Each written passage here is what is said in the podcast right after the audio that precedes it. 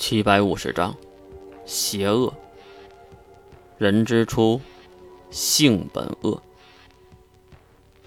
矮小的安巴将鹰之书未来世界放在了桌面上，就算是金龙透看到这个情况，都有点懵。你的手笔。金龙透低头看向鹰之书，他虽然不知道这书是真是假，可是他知道。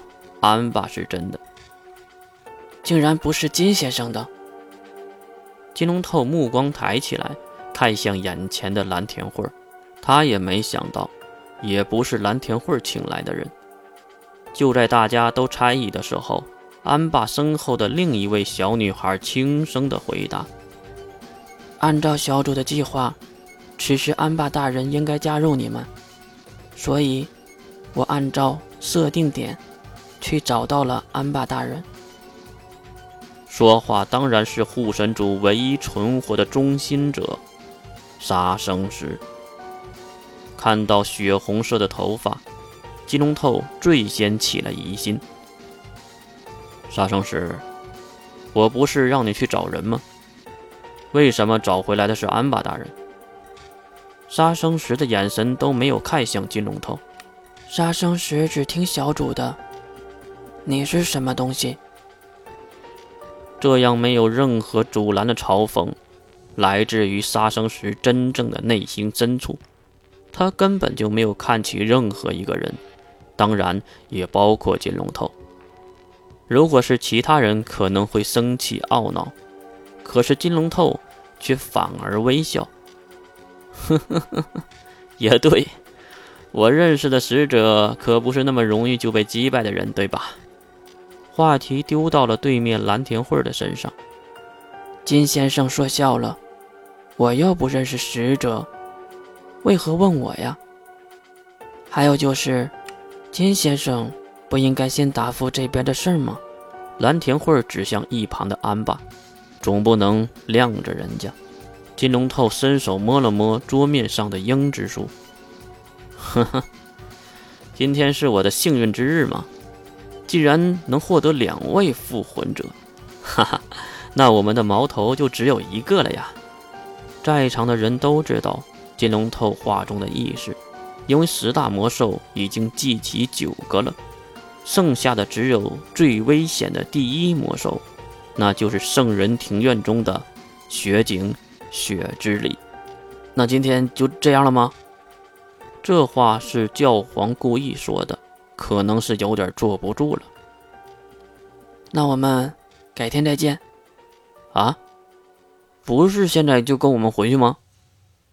蓝田慧微笑加摇头。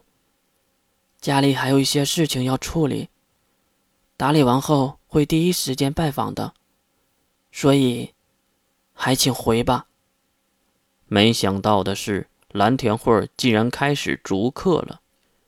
金龙透还是愣了一下，好像在想着什么，故意却站了起来，点点头。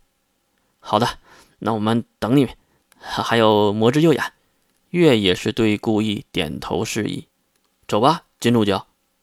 金龙透也只能站起来，然后带着好奇的目光又看了蓝田慧一眼，最后不情愿地跟着故意走向了门口。目送十恶教会还有安巴。这一群人离开后，蓝田慧放下了姿态，瘫软的趴在了桌面上。啊，这都是什么和什么呀？月，你一直都在做这样的事吗？蓝田慧恢复了正常的表情，用难以接受的目光看着月。哼，这才哪到哪呀？以后你才知道这条路的艰险。蓝田慧的脸上比月的表情还少。可能他自己都没有注意到，他自己根本就不关心这些大事儿。不懂怎么办？问就是了。月走到蓝田慧的对面坐了下来，一旁的杀生石此时也在烧着开水。安巴还在，他还在，这个说明了什么？蓝田慧看向了月，估计这个问题刚才金龙透也很想知道。月当然也有自己的见解。人没了，还能有如此大的能量，使者不容小视啊！听到这个回答，蓝田慧儿看向泡好茶的杀生石，就见杀生石将茶杯放在两人的面前，然后一一的倒上滚烫的红茶，茶香四溢，可是没人有心情品尝。怎么了，月？蓝田慧儿看向眼神直勾勾盯着杀生石的月，杀生石，我是你的小主吗？是的，小主。简单的回复。月沉思了一下，双手捧起茶杯，轻轻的吹了吹，舔了一口茶水。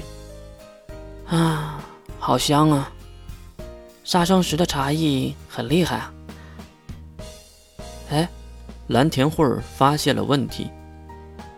为什么杀生石会记得你？我不记得小主了。杀生石直接回答。蓝田慧儿没懂杀生石的意思，但是也没过多的追问。可能拥有一半使者记忆的蓝田慧儿，也许知道什么。行了，今天就说到这里吧。你去准备一下转学的需要的手续，还有衣物。你到的那边，也不能将学业给耽误了。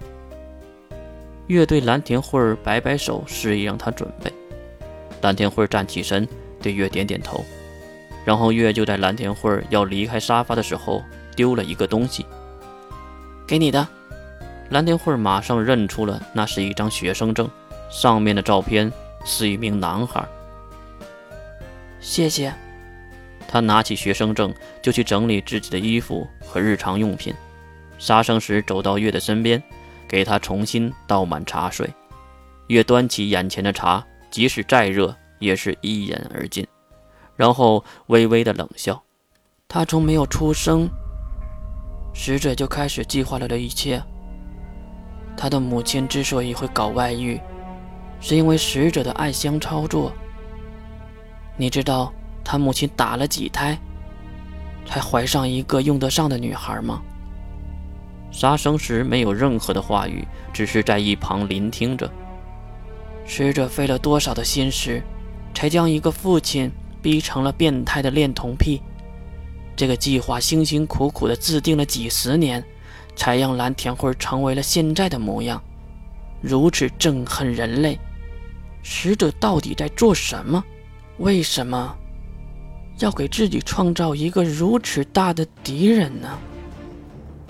没有使者全部记忆的月，也是开始怀疑使者的计划和眼前的蓝田慧儿。